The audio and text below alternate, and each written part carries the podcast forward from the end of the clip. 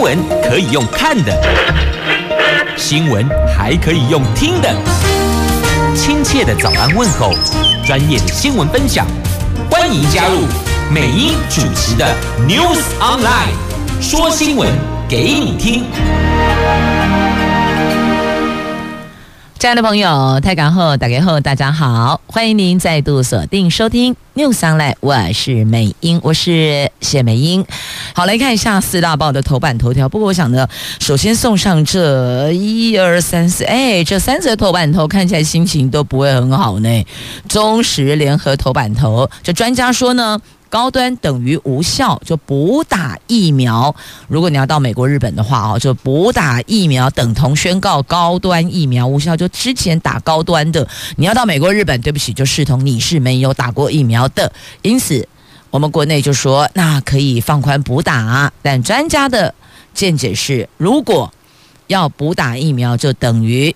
承认高端是无效的。那《经济日报》头版头条的新闻：台币失守三十二元大关呐、昨天收盘三十二点零二二元。央行总裁杨金龙强调，外资卖股汇出是主要原因，专家评估短线环。贬缓减缓的缓贬贬值的贬。昨天我们的台币跌二点八分，收盘三十二点零二二。自由时报头版头条是社会新闻：Manga 万华黑帮内讧，暗夜连环血腥枪击呀，有。角头持枪伤及一人，还有警察杯杯哦，那还挟持人质对峙，最后举枪自尽身亡。好，这是社会新闻，所以你说呢？你听到这样的社会新闻，你会觉得心情会好吗？并不会哦，反而觉得更加的忐忑不安呢。啊、但警察杯杯最后有把整个案情厘清了。那主要的枪伤人的这一位。万国帮的大哥，他也举枪自尽身亡了，所以这告诉我们，这冤冤相报何时了啊？最后还得搭上自己的性命呢。我们来看联合中时详细的头版头，讲的是高端疫苗哦，在日本开放接种国际认证疫苗，旅客入境自由行，但是我们的高端疫苗并不在认证的名单内。指挥中心昨天宣布，现在起接种高端疫苗者，如果有出国的需求，出具电子机票、就学或是工作证明等证明文件，就可以补打接种一剂到三剂其他经过专案核准输入的疫苗。预估适用的对象大概是三十万到一百万人。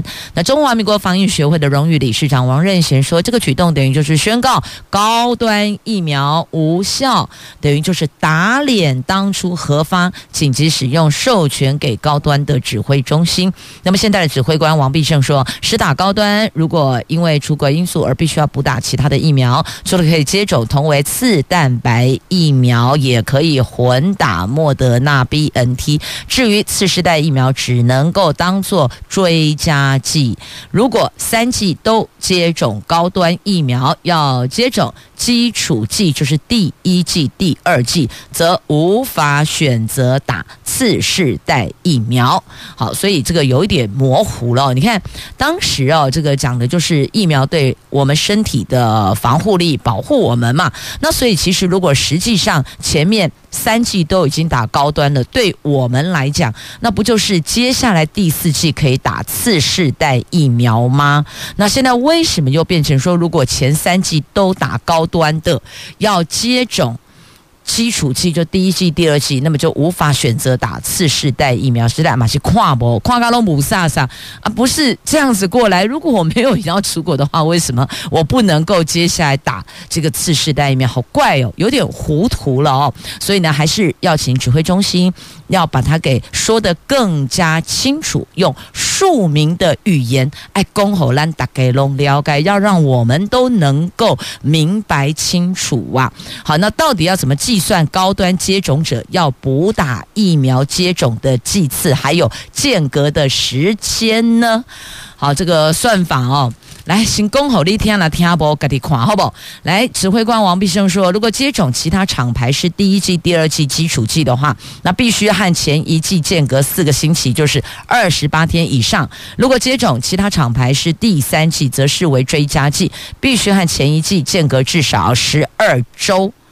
所以就。这么算下来，如果需要补打前三剂，就必须间隔十六周，将近差不多四个月的时间。那么到日本才能够免持 PCR 的阴性报告。即便这一两天补打第一剂，最快也要到明年二月八号才能打满三剂，确定、肯定、笃定赶不上明年一月底农历春节的假期的。所以呢。这帮看来看去，你就是赶不上了。因此，干脆你丢三千五百元 PCR 阴性证明就可以入境了。所以就差在这里而已哦，就多花一笔三千五百元。要不然的话呢，你根本赶不上明年农历春节的假期。如果家庭旅游，要到日本去的话，会有这个状况哦，日本或美国啦哦，所以那个换算时间你得要拉出来，不然的话呢，你很开心的去接种疫苗，就发现哈阿西北湖诶，因为每一剂疫苗彼此有一个间隔的时间，这样子了解了吗？那回到昨天提出的那个问题哦，请问一下。打六针一打了，安内如果你进行帕萨艾隆高端，后面现在一二三剂，你打的是其他厂牌，等于就是呢，你要打六剂疫苗。请问六剂疫苗这样子，身体肝美堪呢？是 OK 的吗？它那个进入身体的那个疫苗量，疫苗的病毒嘛，哦，那这样子是可以的吗？啊，那这个。王必胜说，当初处理美国开放补打疫苗事件的时候，他们就讨论过，他们说没有疑虑哦，这个安全性没问题。现在只是扩大适用范围。那台大小儿感染科的主治医师黄立明也抱持同样看法。他说，疫苗保护力会衰退，国际采用所有疫苗一视同仁的方式订定接种间隔的规定，这样的混打方式在学理上。并没有不行。那王任贤说呢？王任贤啊，就是中华民国防疫学会的荣誉理事长了。他说，目前医界认为各新冠疫苗可以互相追加，因此依据间隔接种六剂，在学理上并没有不行。不过，指挥中心这项补打新制代表政府犯了监管上的错误，等同就是不承认高端疫苗当初根本就不该核发给他紧急使用授权。好，就是这两大报头版头条在讲的哦。那这三季高端人就埋怨政府当民众是白老鼠吗？好，这个是在今天的《中国时报》的头版头条的新闻报道。哦，向来力挺指挥中心的这个许多民众哦，那么在讲到这个疫苗的部分，那现在呢碰到的就是你要到。美国、日本也或许可能还会有第三个国家也跳出来说，必须得是国际认可的厂牌的疫苗哦，才视同你有打疫苗嘛。那请问是不是如果不是这样，完全不能出国了吗？并不是可以的，只是你要多一个 PCR 的阴性证明，落差在这里哦，所以不要恐慌。不要担忧，如果您觉得要打六剂疫苗还是有顾虑的话，你或许可以思考其他的方式，也就是拿 PCR 的阴性证明，这样也是可以的。好，那个这个在今天的两大报的头版头哦，那么再来呢，这国民党的立委李德维哦，他质问高端疫苗是不是该停打？既然看不到高端效益评估报告，而不知道到底打了有没有效，又不能出国，请问谁还要打高端呢？这是赖啊。这是李德维说的哦。那国民党立委赖世宝说，全部完成三剂补打，必须要十二周，大概四个月才能够出国。如果高端宝宝全都要去日本，政府还全额负担，一个厂牌疫苗平均每剂七百五十元，一个人补打三剂，一百万人就要二十二点五亿元。请问这一笔账？谁买单呢？那最后还是全民买单，请问人民会甘心吗？这应该是由高端及护航高端的指挥中心决策高官来负担才对。哈，公司列位是，国民党立委赖世宝。好，刚以上所提内容就在今天联合报跟中国时报头版头条的新闻。来看经济日报的头版头条，我们来看财经新闻哦。新台币失守三十二元大关，昨天收盘在三十二点零二。二，昨天的台北股市汇市双杀呀，台湾股市没能守住一万三千点，新台币也失守三十二元大关，而受到日元兑换美元往百五一五零日元靠拢，加上中国大陆持续的清零，亚洲货币走贬压力大增，外资汇出力道也加大，央行爱惜银弹，选择。放手，最终台币贬值二点八分，收盘三十二点零二二，这个写下了这五年九个月来的新低呀。那央行总裁昨天出席。三三会强调，今年台币贬值主要是反映外资卖股汇出，而不是台湾美国利差扩大。那新台币汇率波动，除了随着各国的汇率波动度走升而上扬之外，外资卖超台股也汇出，也加重了汇率的波动。九月台币汇率波动更上扬将近四个百分点呢。那所以这个为什么？台币会这样走贬，就这主要几个原因哦。那就是随着各国汇率波动，那还有外资卖超台股汇出，这个都是影响的原因，而不是台湾美国的利差扩大。好，那么再来，明年的 CPI 如何呢？呃，回落两趴以下呀，这预测了消费者物价指数的涨势将放缓。因为近来物价飞涨，大伙儿觉得日子越来越难过了，有没有？觉得口袋里的钞票撸来撸薄啊，有没有？主计主计长啊，行政院的主计长朱泽民，他昨天在立法院说，明年的消费者物价指数就 CPI 年增率有望回跌到百分之二以下。明年台湾经济成长速度虽然会放缓，但是。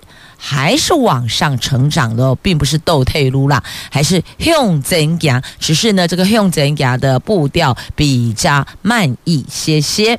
好，那么再来看半导体，这刘德英就台积电的董事长哦，他说维护半导体优势，大家放心，就好好的发展半导体。这美国中国冲突影响到科技链呐，那只好。出来喊话，掐打给红心呐，希望产官学能够提创新育才等措施。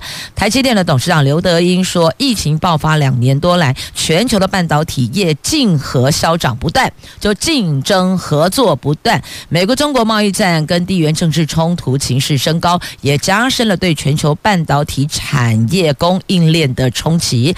这个挑战比之前还要更加严峻，那所以希望政府能够提出更具有建设性的措施，维护台湾半导体的优势。他说：“好好发展半导体，大家放心啊。那全球的竞争合作，鼓励研发育才留才，才能够守住台湾呐。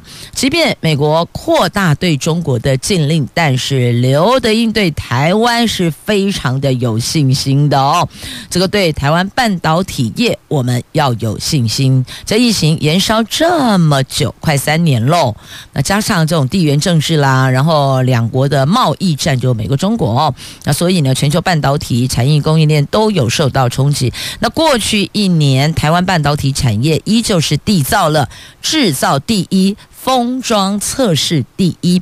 IC 设计第二的亮丽成绩呀，所以呢，也请大家安心。那根据台湾半导体产业协会的统计，去年台湾半导体产业总产值已经突破了四兆元。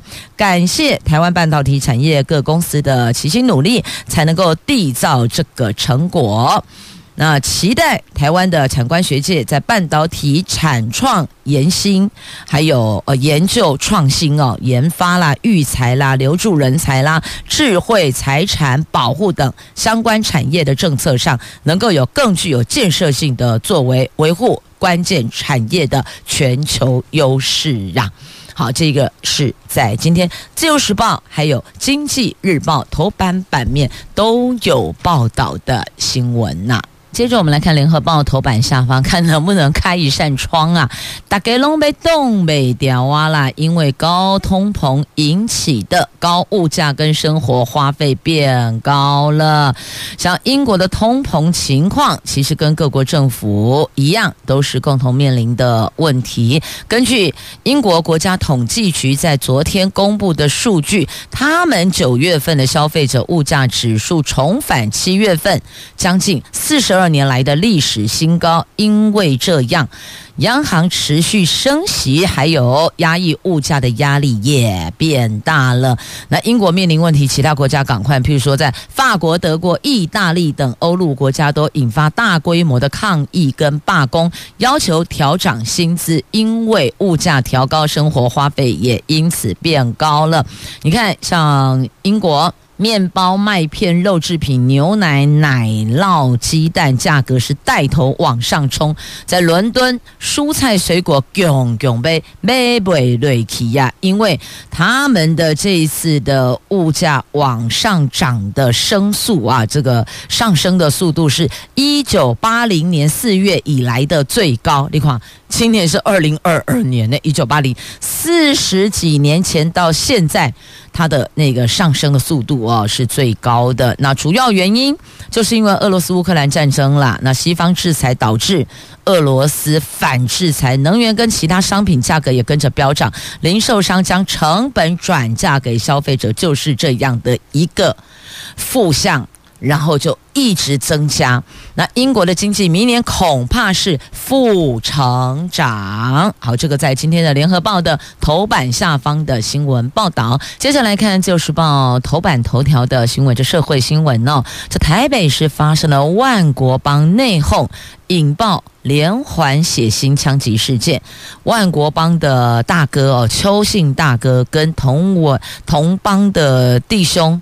洪姓弟兄彼此之间有一些夙怨。昨天呢，拿枪就带着枪哦去找他哦，就叫持枪寻衅挑衅的衅哦，先枪伤对方，还有另外一名同帮女同帮的分子，就同个帮派的分子啦，在和副帮主主持的这某一间宫庙枪击哦，再到那个地方去枪击另外一个人哦。总之呢，昨天这一起事件呢，总共伤了四个人，其中一个人。是警察杯杯啊，那个警察杯杯呢，当时是想要把饮料店外面监视器的镜头把它拨开哦，避免被这位持枪的帮派的老大知道警方有在现场部署，结果没想到就是这一个动作。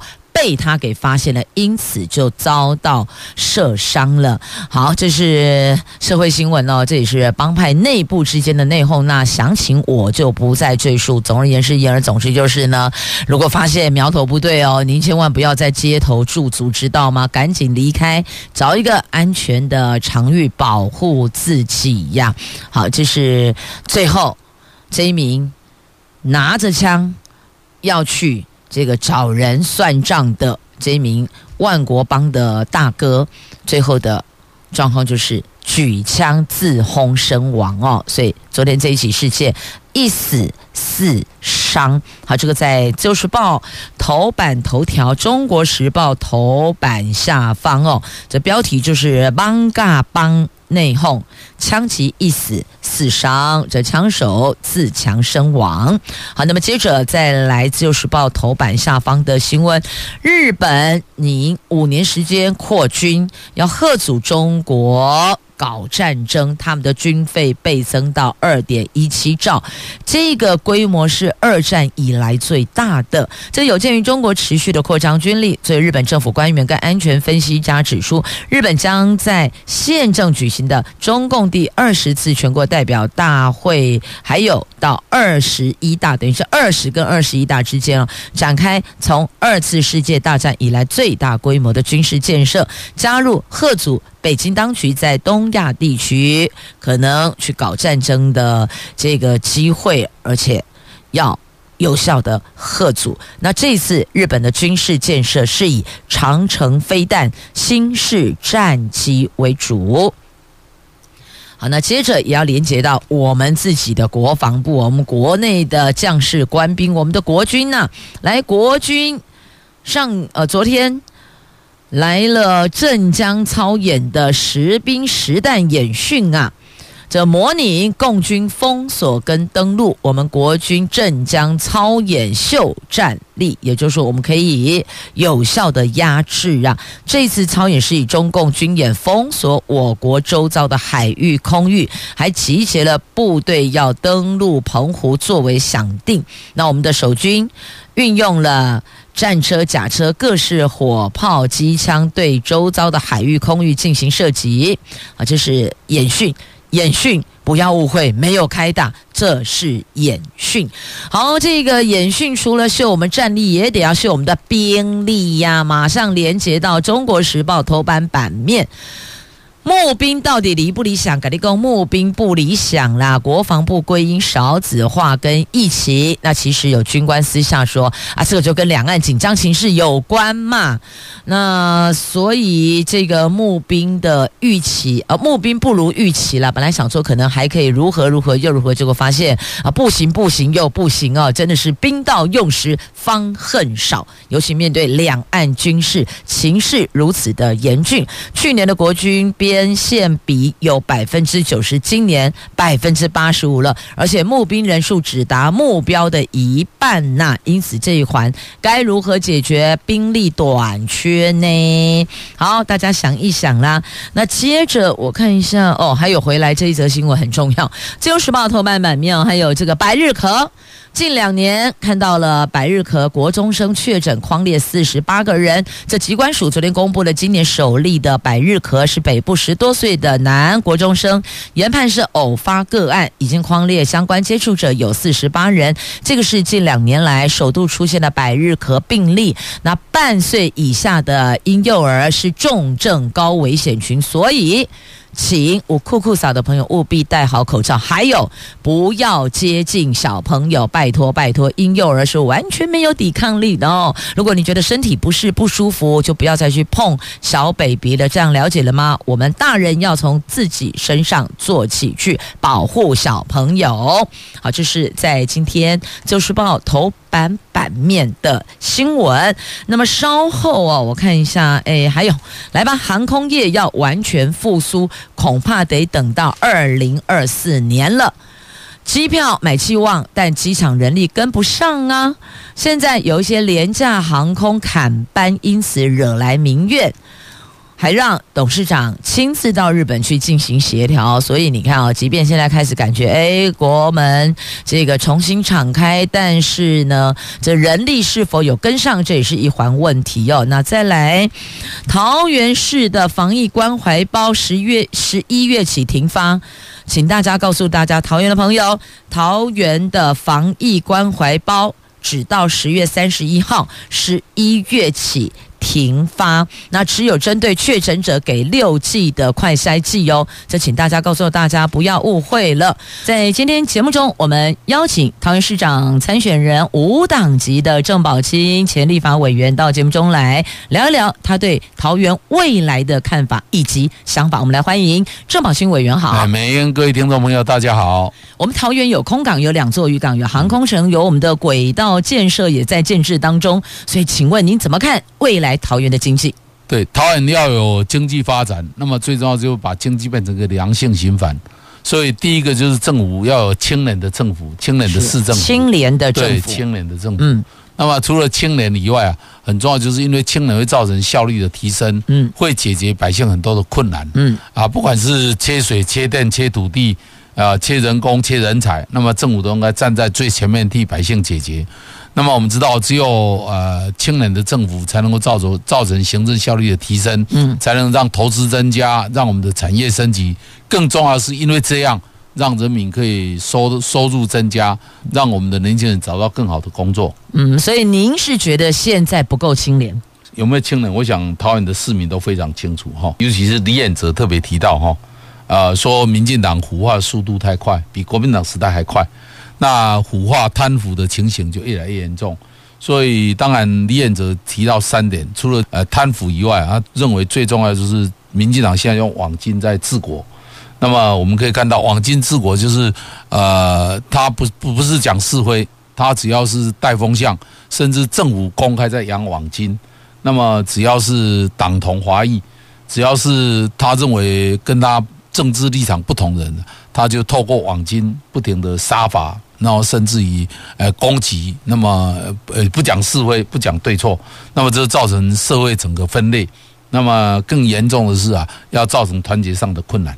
嗯，那么我们知道李彦哲也特别提到讲说赖清德在这种环境底下会被压迫，也没有机会，所以我们就知道讲说，只要是这次啊，蔡英文指定的。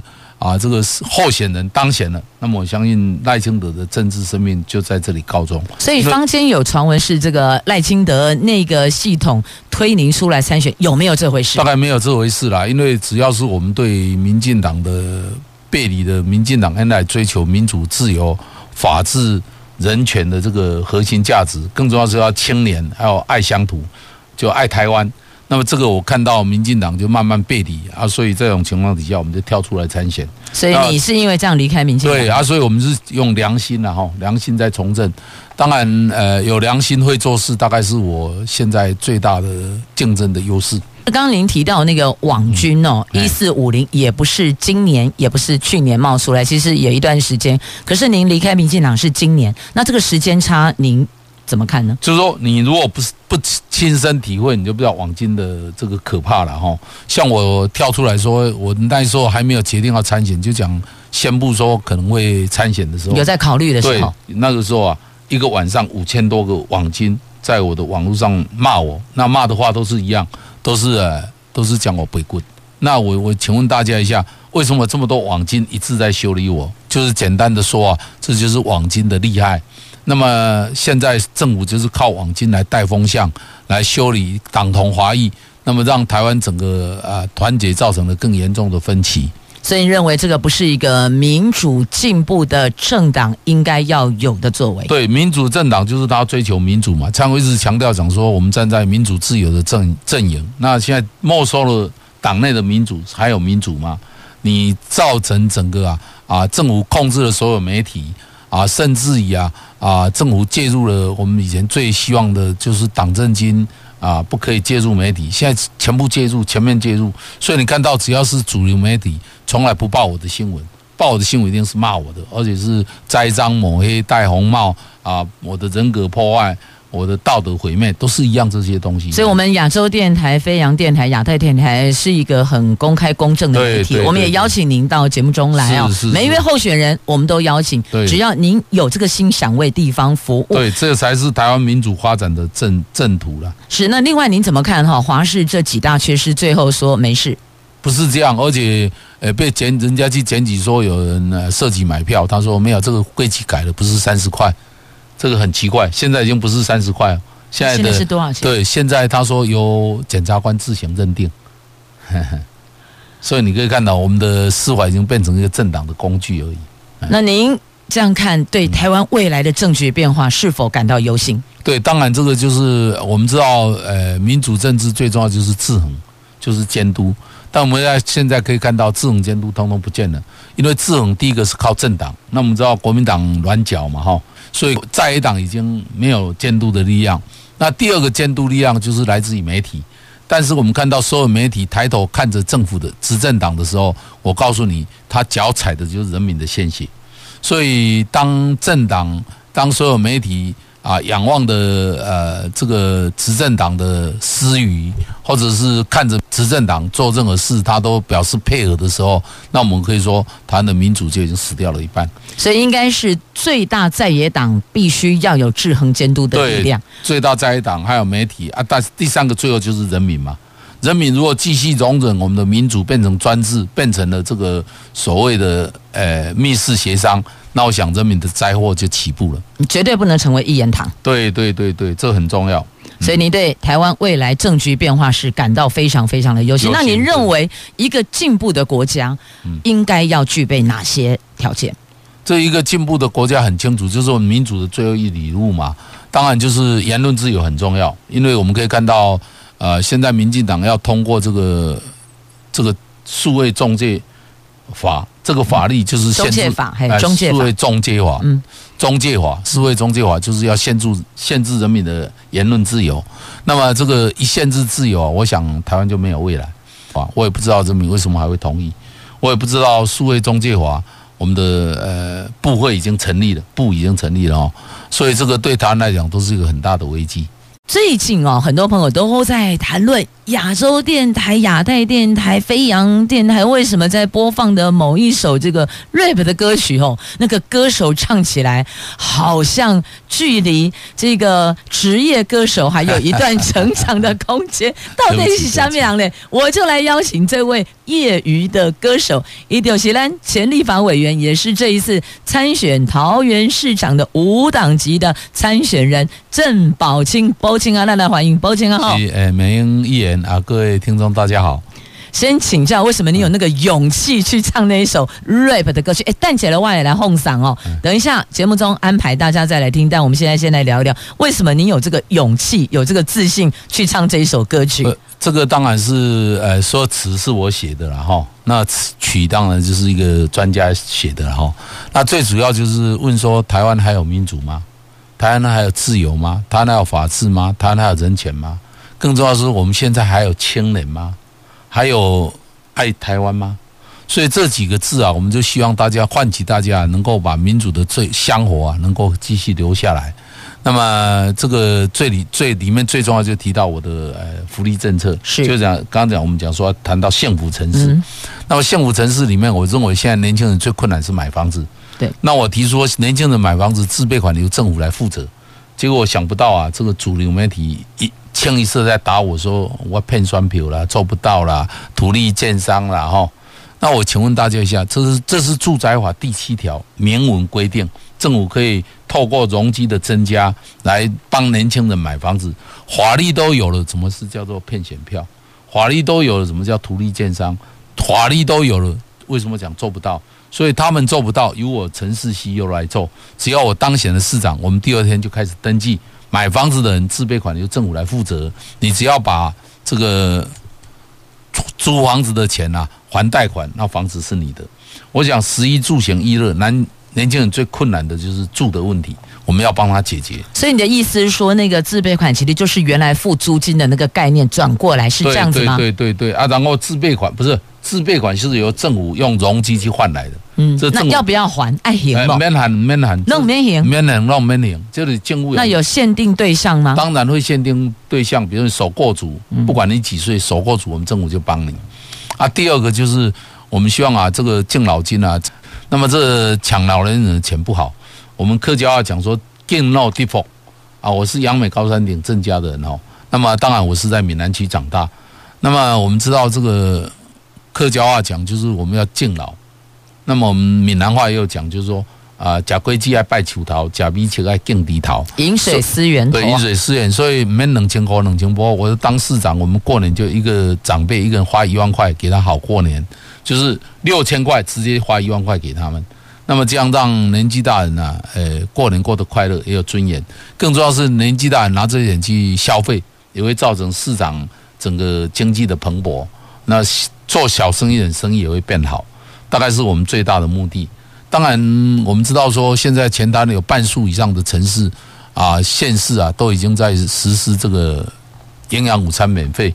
就我们桃园是一个燕辖市，到现在没有实施。我认为这是让家长带来很大的困扰，也让我们的小朋友啊没有办法吃到健康营养的营养午餐。所以我当选以后，这这些都会赶快来做。那我想请教您，您刚提到了敬老金加码，还有营养午餐全面的免费。对，那这两笔预算从哪里来？这个都不是很大的钱，比如说郑文灿两千五变成两千块，就差三四亿。一个是五百块，对啊，另外一个这个所谓的营养午餐全部免费，营养午餐大概是现在看起来就我们统计下来大概十几亿就有。那以桃园一千四百多亿，十几亿就是不到一趴，不到百分之一了哈。所以这个都不是困难。我现在讲个例子，比如说铁路地下化，我协调了很久，到最后林前问我一句话：地下化高价是四百亿，地下化一千亿钱哪里来？我告诉林前，只要把车站盖起来就太多了。为什么这样讲？你看桃园火车站三万平，若一万平做工人，一万平给建商，一万平给政府。若盖六十万平，盖六十层楼就六十万平。我请问林前说，现在桃园火车站一坪十万块的房子有没有人要？没有十万块的房子啊。对啊，对对啊，十万块六十万坪就六百亿啊，怎么没有钱？以后还有六个车站可以盖。我说政府最中央政府啊，如果是盖下来，最少可以赚三千亿。林前说哦，这样有钱了，好，我们就把铁路高架改地下。所以这个啊，就是说，哎，我们要新的思维去做事情。我说创新才是穷人家，呃，过好日子的秘方。创新才是穷人家的核子弹，所以我们就是要新的思维。以前政府拿百姓的钱不够就借钱再留子孙，现在政府就是要创造财富给百姓，让百姓过好日子。这也是让桃园变成幸福城市的最主要的秘方。我说啊，呃，跟你走，跟我走，大家一起走，创造桃园好生活。做一行，做一饼，桃园一定赢。我们希望啊，透过这样的努力啊，让桃园看到希望跟未来。针对目前有的负债的区块，你要怎么样去摊还？我是一个城市 CEO，我就会想办法来补足这些钱。一个家庭、一个社会、一个政府，如果欠人家很多钱，我跟大家报告，你就是不停的负债、不停的支出、不停的付利息，那就会列入变成一个恶性的循环。所以政府就想办法创造财富给百姓。所以我跟大家报告，铁路地下化可以让政府做三千亿，收入三千亿，我们就想办法用各种新的思维去创造财富给百姓，来解决这些负债的问题。所以我所有的预算都不需要经过啊、太多政府的预算，最重要就是你创造新的财富给人民享受。那刚刚你提到的，像桃园车站的那个用容积奖励，或是用其他的这个建筑法规的奖励的方式，去把钱变出来，去把经费预算找出来，那这个都可以合于我们建筑法规的安全系数之上吗？都都可以。我想在台湾现在建筑技术啊，呃，盖个五六十层楼都没有问题啊。况且我们有六个车站可以做，所以七个车站，那桃园车站，所以把它分散开来，分摊开来，就是说。绝对没有问题了哈，况且现在技建筑技术非常好，就是说我是讲一个单一的例子，比如像台湾以前海水拿来做盐，水丢掉，我把它拿回来卖，叫做碱性离子水，嗯，那个一年就可以替国家赚二十几亿。那么后来啊，所有的大家跟进，让人民喝到好水，那么这个就是用创新的思维在做事情。嗯，如果不创新，那你永远就被淘汰，永远落后。所以我现在讲说啊，政府我们的政府钱很多，就是每次乱花钱，比如我提到的。两千五到两千块就差几亿，你看你办个花博农业博览会要花十几亿，所以我想就是政府钱不要花，要花在刀口上。这样就可以了。所以预算做一个调整啊，分配重新再做一个检视，把钱变出来，把钱放在刀口上，做在必要的建制上面，这个解决问题是好。好，那这个是我们今天郑宝新委员，也是我们桃园市长参选人无党籍参选人郑宝新委员他所提出来的这一个城市 CEO 的想法跟愿景。那刚刚有提到有一首有郑宝新委员自己唱的 rap，那接下来我们节目最后就送上这首歌曲，同时也谢谢。